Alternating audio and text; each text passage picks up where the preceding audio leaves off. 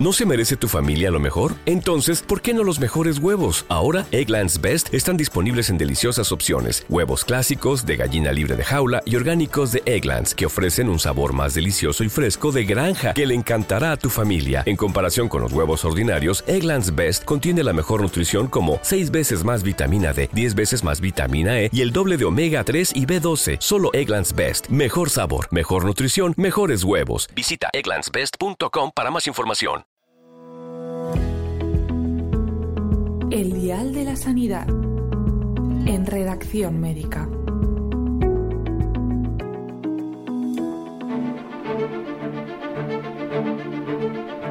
Situada en la confluencia de Córdoba y Granada, en una comarca montañosa rodeada de olivares, a los pies de la histórica fortaleza de la Mota, se encuentra Alcalá la Real. Sin embargo, su atractivo turístico y su patrimonio arquitectónico no son los únicos atributos que describen a este municipio de Jaén, sobre el que pesa una de las mayores tasas de suicidio. 21 por cada 100.000 habitantes, tres veces más que la media nacional. Los profesionales sanitarios sobre el terreno no solo conviven con esta realidad, sino que han tenido que aprender a tratarla y a combatirla desde sus consultas. Hoy descubrimos cómo lo hacen.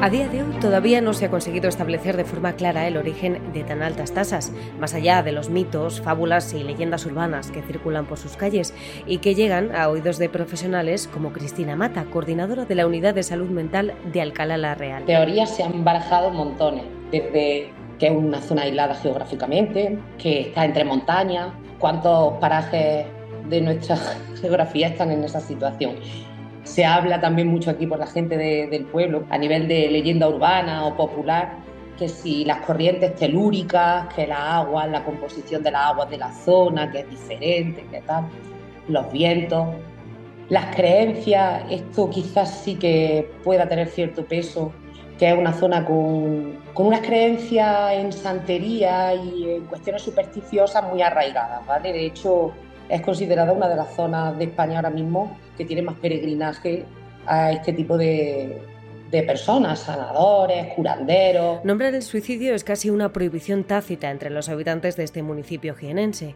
un tabú y a la vez algo completamente normalizado después de años de convivencia con esta lacra. Así lo cuenta Benedicto Crespo como investigador del Centro de Investigación Biomédica en Red de Salud Mental Cibersam, impulsado por el Instituto de Salud Carlos III. En Alcalá no se hablaba de suicidio, era algo que eh, teníamos eh, integrado que la gente se suicida, ¿sabes? Es decir, otro, otro, otro, bueno, ya está, ¿qué hacemos? Nada. Allí no había ningún plan específico de salud mental ni de educación para prevenir suicidio. Entonces, desde el punto de vista de los ojos del sanitario, el gran problema es que el suicidio hasta ahora ha estado muy eh, olvidado y que necesita recursos específicos y que con recursos específicos somos capaces de mejorar las cifras o lo que son los datos ¿no? de tentativas y de, y de suicidio consumado. Ahí es precisamente donde radicaría el origen del problema en opinión de la psiquiatra, en ese legado que ha ido perpetuándose, pasando de generación en generación y que no solo no se cuestiona, sino que se encuentran motivos para justificarlo. Lo que más he observado cuando exploro, cuando interrogo tanto a una persona que ha hecho un intento como a los familiares que han perdido un ser querido en estas circunstancias. Para mí, lo que más peso tiene, o lo que, a lo que más peso le he detectado, es al aprendizaje social. Cuando una sociedad se expone de manera relativamente frecuente a una actitud, conducta o, o situación, esa conducta y esa situación empieza a normalizarse. Esto es complejo y decirlo así puede sonar incluso un poco frívolo, ¿no? Pero es verdad que cuando, cuando hablas con pacientes que se han sentido en han estado en estas situaciones, tienden como a naturalizar el suicidio como una forma más de afrontamiento de las dificultades, de las complejidades de cada persona, ¿no? Con comentarios del tipo de, pues claro que se ha quitado la vida, así con lo que lleva encima. Entonces, claro, cuando una cosa se normaliza, se aprende socialmente, mm, se hereda el aprendizaje social se hereda en esta conducta y en cualquier otra. Que tener esto como más al alcance, porque ya tantos otros lo han hecho así, pues creo que facilita que esa decisión se pueda llegar a tomar en un momento de desesperanza o de, o de gran malestar emocional. Un caldo de cultivo al que hay que añadir ingredientes como el hermetismo y el temor al que dirán. A pesar de ser una ciudad con más de 21.500 habitantes, todo el mundo se conoce en Alcalá la Real. Y esto no siempre es una ventaja, sobre todo para los profesionales, con una carga emocional aún mayor al sentir la pérdida más de cerca. Tres de las compañeras que más años llevan trabajando en el equipo, algunas de ellas hasta 30 años aquí ya, son de la zona. ¿Qué ocurre cada vez que nos transmiten un, un fallecimiento por suicidio de, una persona del pueblo?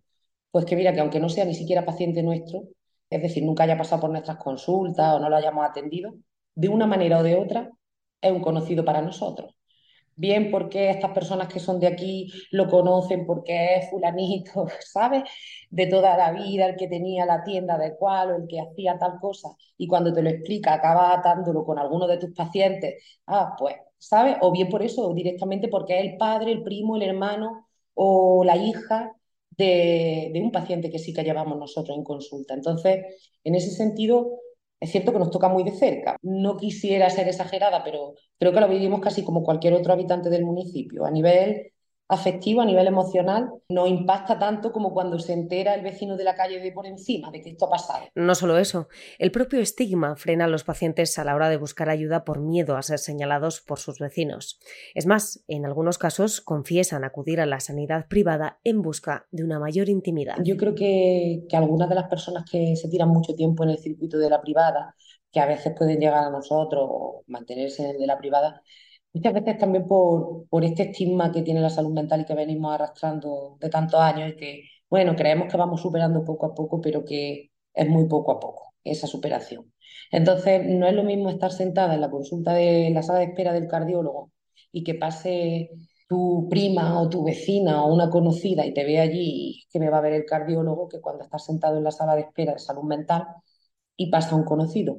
Hay muchas personas que en esos momentos se sienten muy angustiadas, se tensan, eh, incluso puede llegar a ser lo primero que te refieran cuando entran a la consulta.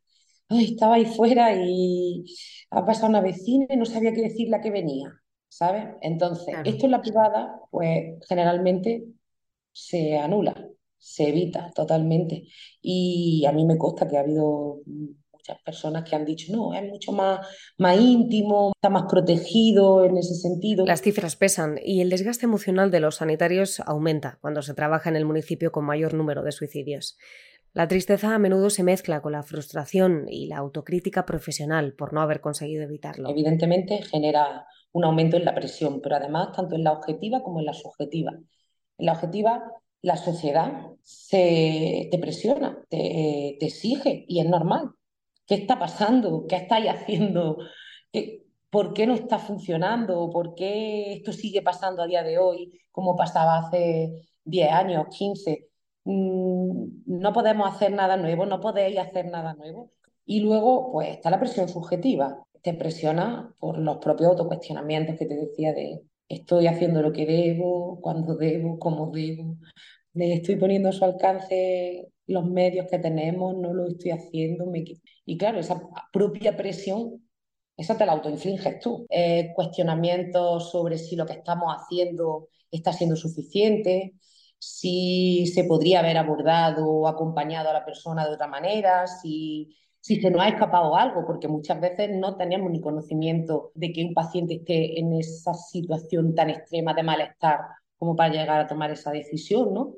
Te cuestionan mucho, ¿no? En fin, eso, pues sí, a nivel profesional mm, te hace tambalearte un poco, es cierto. Sin embargo, hay que tener muy presente el origen multifactorial que rodea este fenómeno y que a veces escapa del alcance de los sanitarios, tal y como advierte Belén Rodríguez, enfermera en Alcalá la Real. En principio, cuando pasa, nos sentimos decepcionados. Cuando luego nos sentamos en las reuniones y hemos recogido información, vemos que no podíamos hacer nada, porque muchos de los factores también añadido aquí es las drogas y nosotros ahí no podemos hacer nada.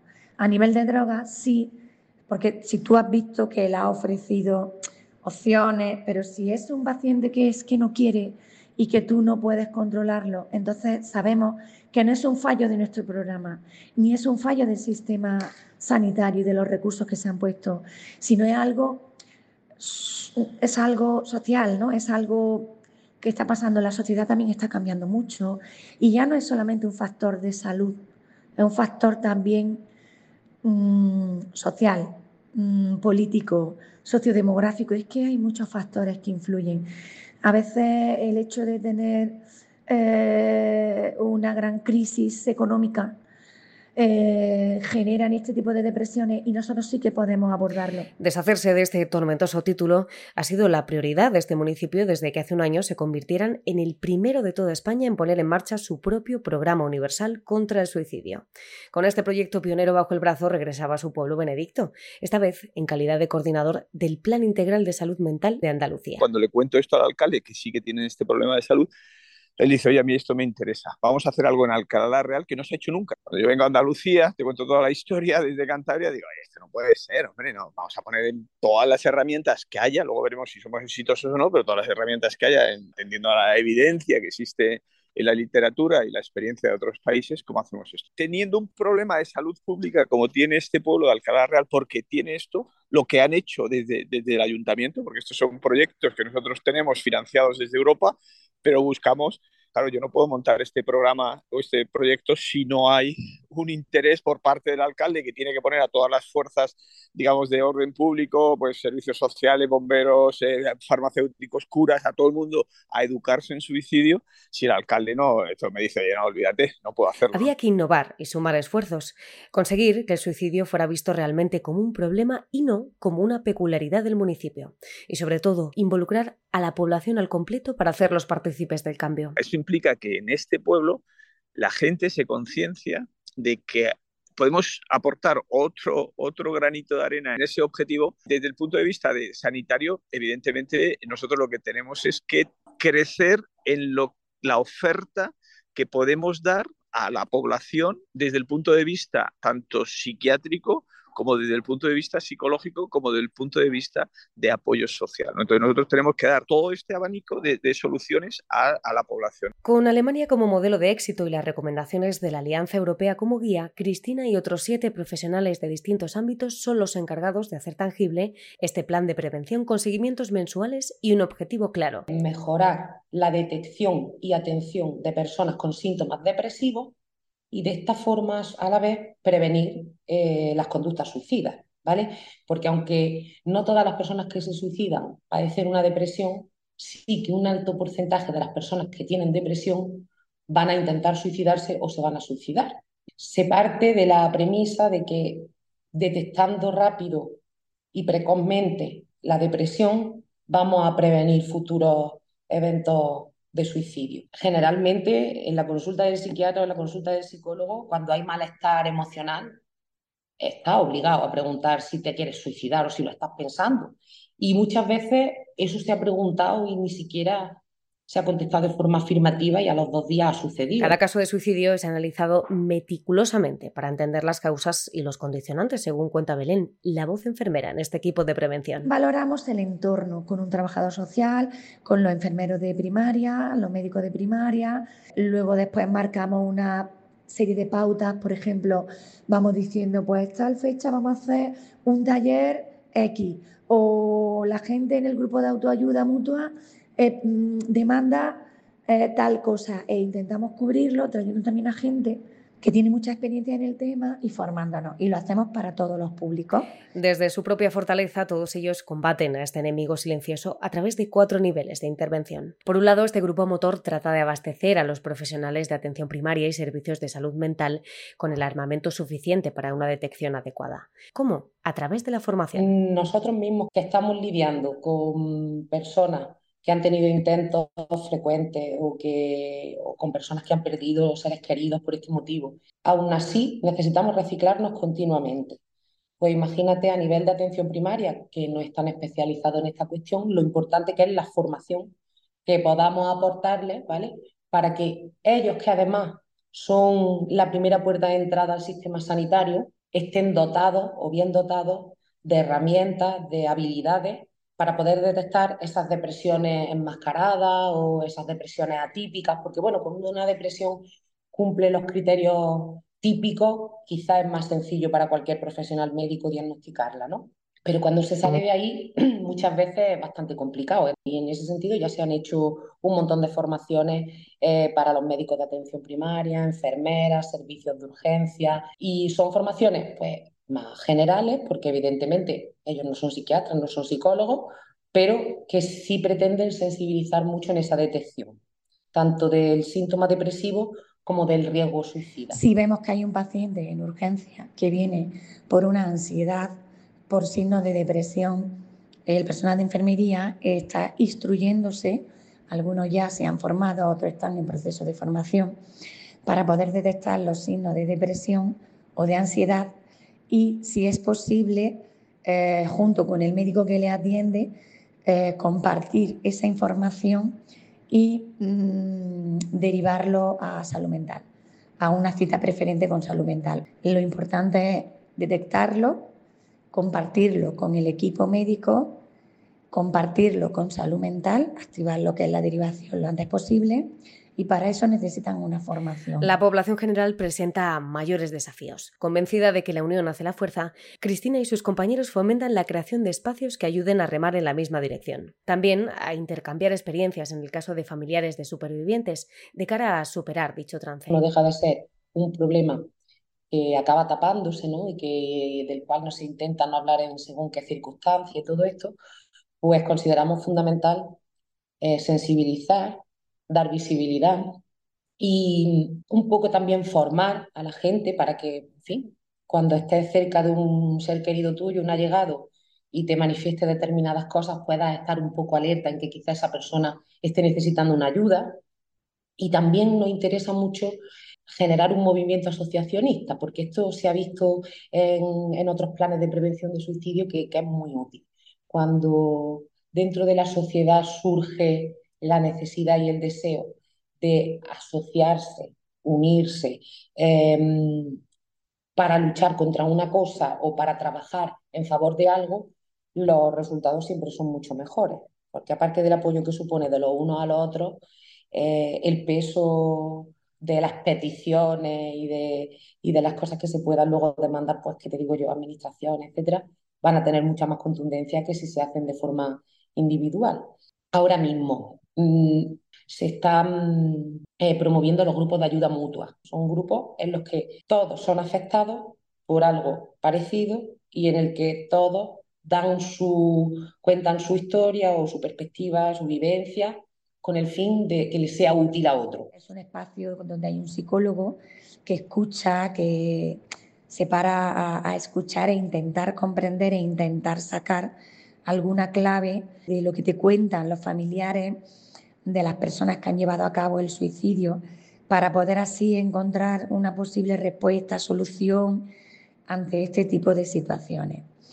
El psicólogo eh, intenta ayudarle a afrontar esa situación, a superarla o simplemente a vivir con ella de forma saludable.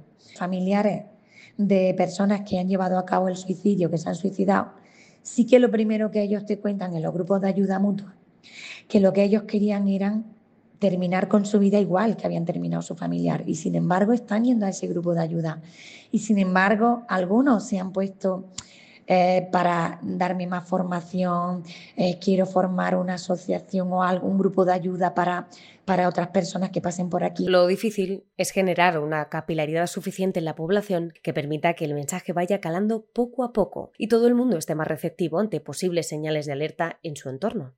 Para ello, sostiene Belén, hace falta romper el silencio desde edades bien tempranas y crear una conciencia colectiva. Creo que es muy necesario empezar a educar desde pequeñitos a los niños y, que hablen de la salud mental, de la depresión, de la ansiedad, del afrontamiento de problemas como algo normal, igual que se habla de los diabéticos hace muchos años.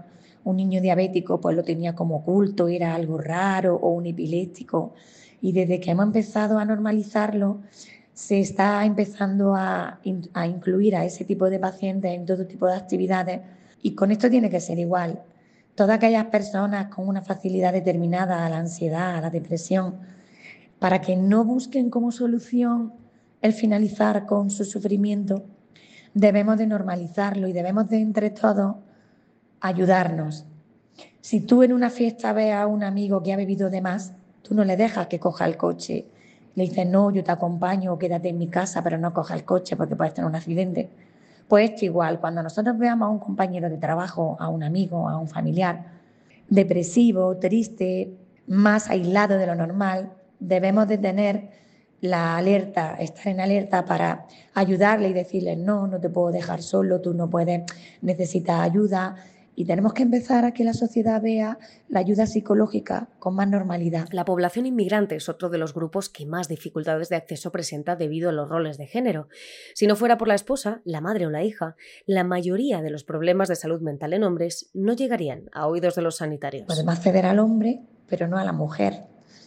Entonces, mm, da la casualidad que todavía este tipo de población no, no están dentro de nuestra estadística, pero los hombres sí. El que realmente lo lleva a cabo es el hombre y el que de los que lo llevan a cabo, las mujeres, prácticamente la mayoría, han estado en el psicólogo en algún momento o en su médico diciendo que tienen problemas, pero los hombres no han ido y si tenemos algún conocimiento de algo es porque su familia ha ido a su médico de familia y le ha dicho que mi marido está mal o mi hijo está mal.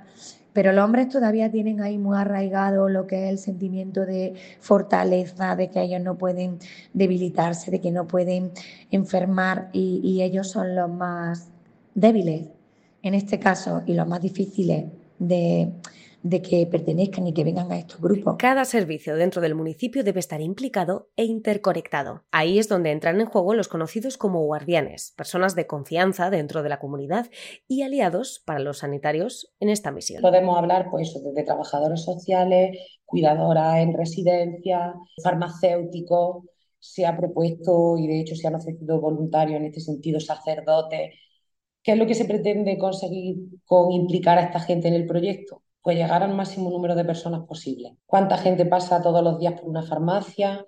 ¿Cuánta gente pasa todos los días por asuntos sociales? ¿Cuánta gente pasa por la iglesia y todavía usan al confesor para ir a decirle lo mal que se encuentran? ¿no?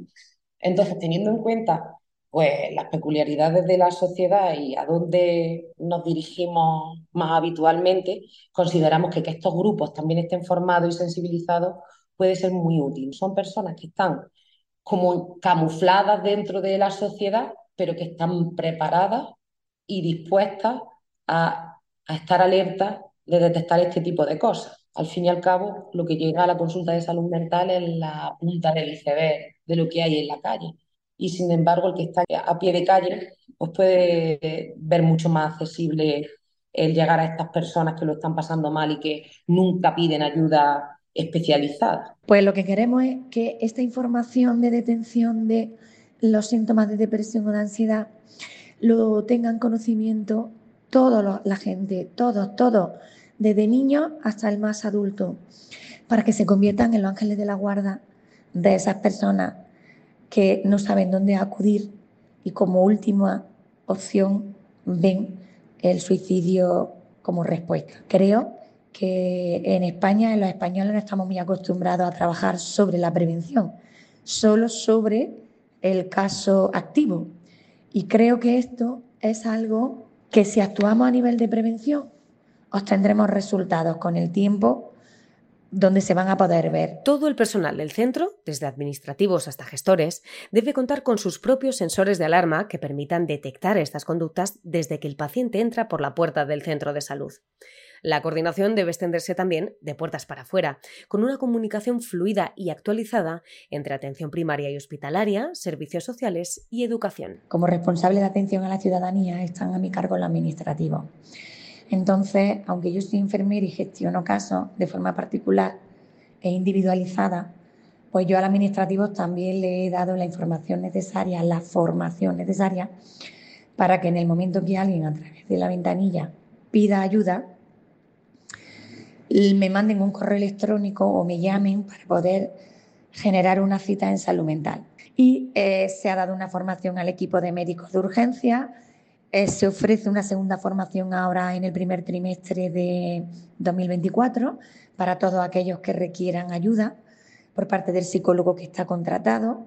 Yo a nivel hospitalario informo al coordinador de urgencias para que a todos sus médicos los pongan en alerta para que sigan dándole prioridad tanto en el triaje a la hora de acceder a urgencia a las consultas como en sus informes de alta a los pacientes de este tipo y tengan una comunicación directa con el equipo de salud mental de aquí del centro, que está de lunes a viernes de 8 a 3. Y cuando es por la tarde, noche o festivo, si hay que derivarlo, lo derivan a Jaén y si no hay que derivarlo, luego me lo comunican a mí y yo hablo luego directamente con ellos. En el peor de los escenarios es enfermería la que interactúa con el entorno del fallecido, facilitándole información y la ayuda más inmediata.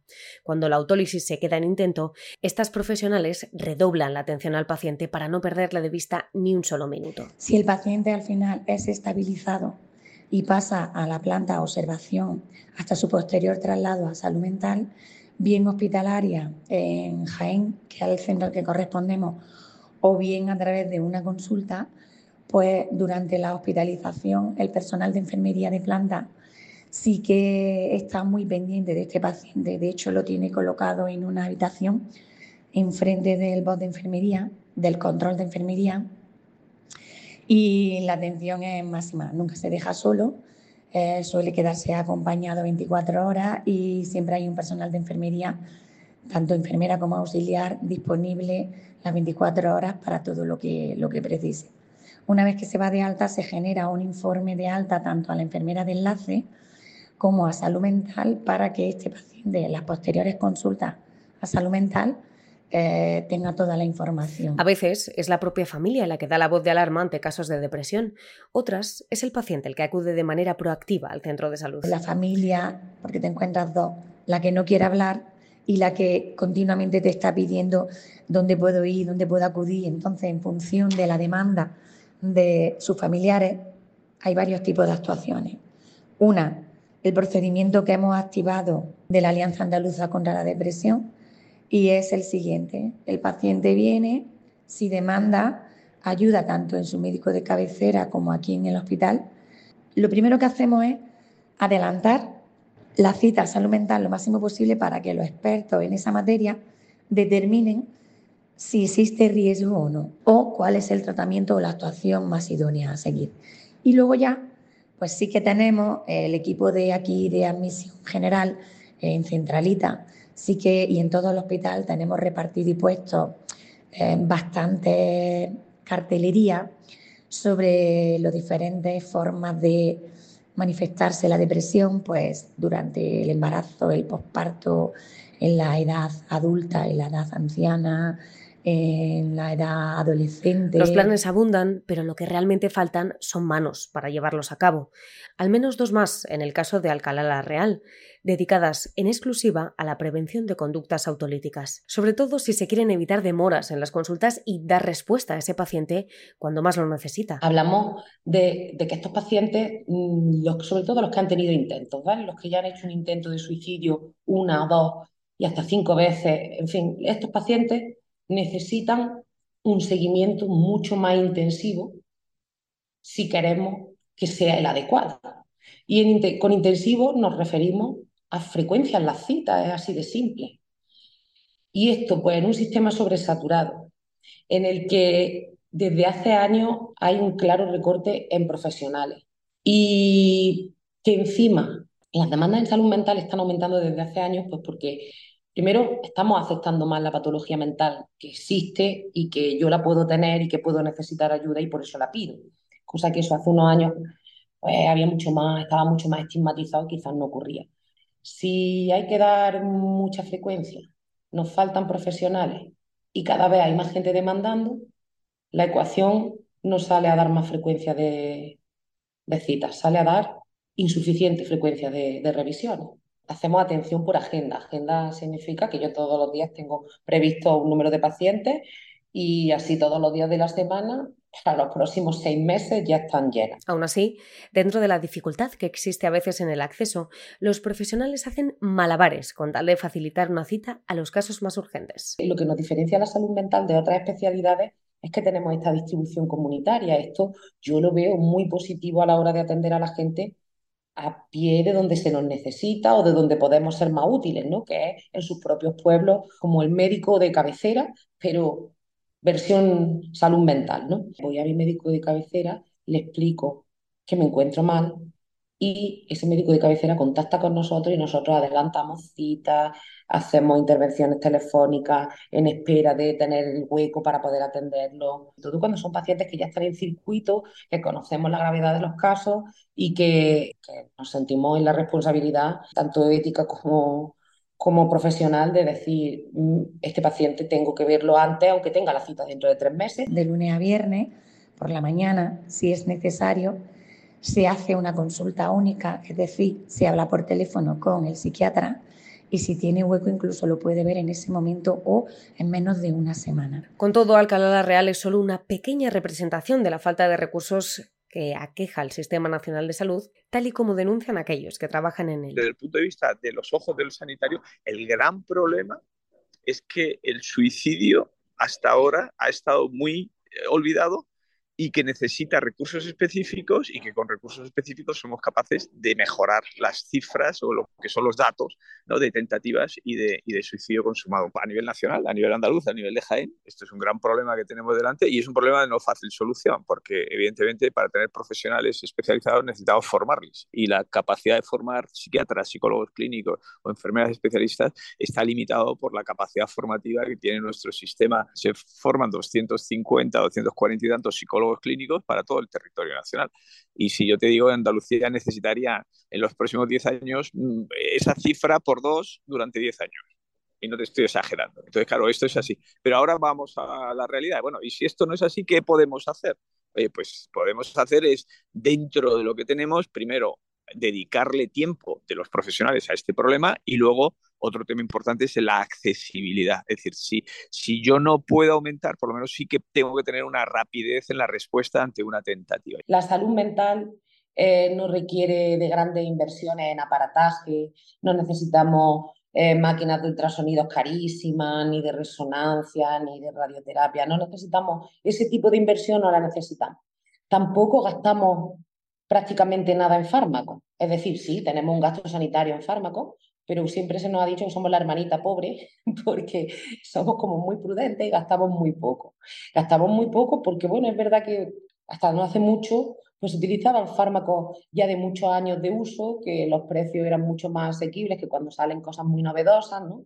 Y al final que nuestro gasto sanitario comparado con otras especialidades a nivel farmacológico es mínimo. De hecho, parte de este plan de prevención se ha desarrollado en el tiempo libre del que disponen Cristina y Belén y sin ninguna remuneración. Las ocho personas que estamos dedicadas a esto, bueno, dedicadas a tiempo muy parcial, porque todos los que tenemos consulta, tenemos consulta todos los días en horario de mañana completa, el que está de coordinador de enfermería va incluso con un busca que a mitad de la tarde lo puede llamar porque ha surgido algo y tiene que, encargarse, en fin, que, que, la dedicación de cada uno en su trabajo ya es bastante, en su trabajo cotidiano y habitual, que esto también es nuestro trabajo, pero ha surgido como un añadido.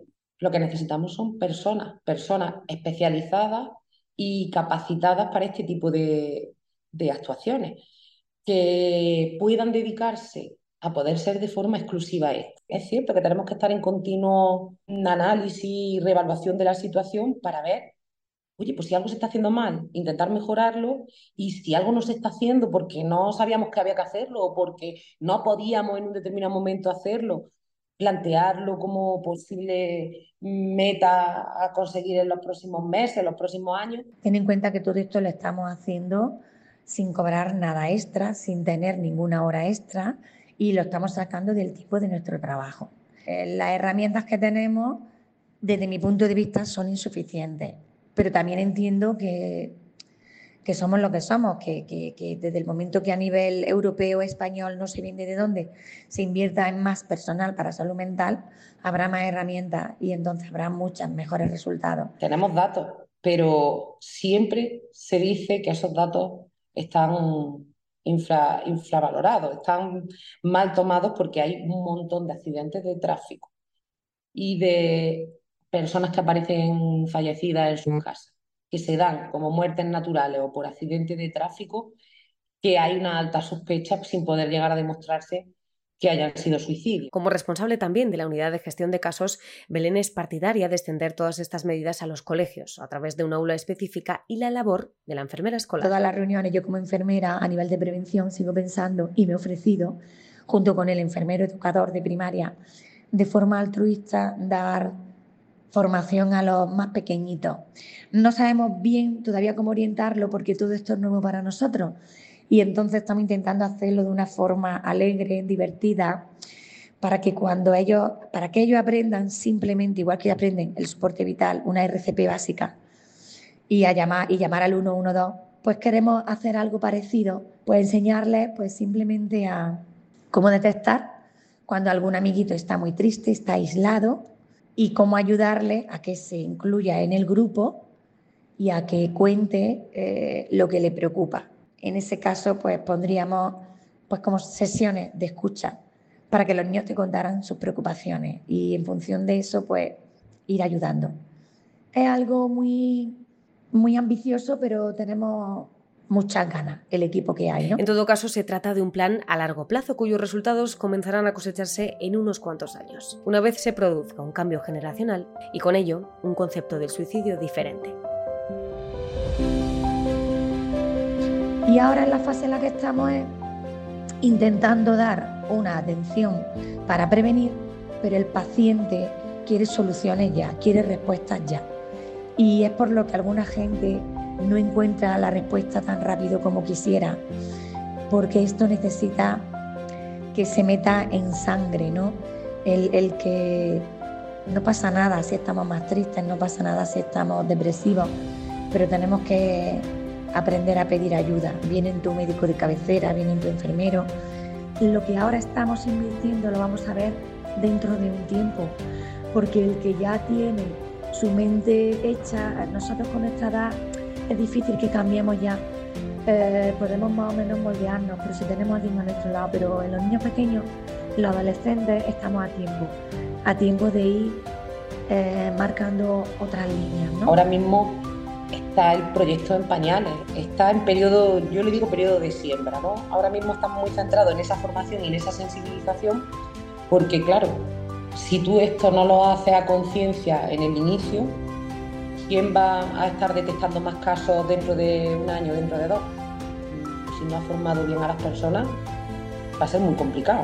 Realmente podemos evaluarles y darles un margen de 5 o 6 años donde se produzca ese cambio cultural. ¿no? Esto no, lo demás son eh, eh, anécdotas o situaciones puntuales que no nos permiten sacar conclusiones. ¿no? Yo todavía no sé, todavía no sé eh, cómo está la, tasa de suicidio este año en Alcalá no sé, pero, ya te digo, la evaluación, tanto si es muy buena, no hay que sacar el titular se curó o se solucionó, y si es muy mala, no podemos decir este hay que tirarlo a la basura. Pero yo sí que espero y deseo este, este trabajo de frutos, sobre todo porque esta población necesita una respuesta a esta, a esta situación, ¿eh? es un problema de salud gravísimo.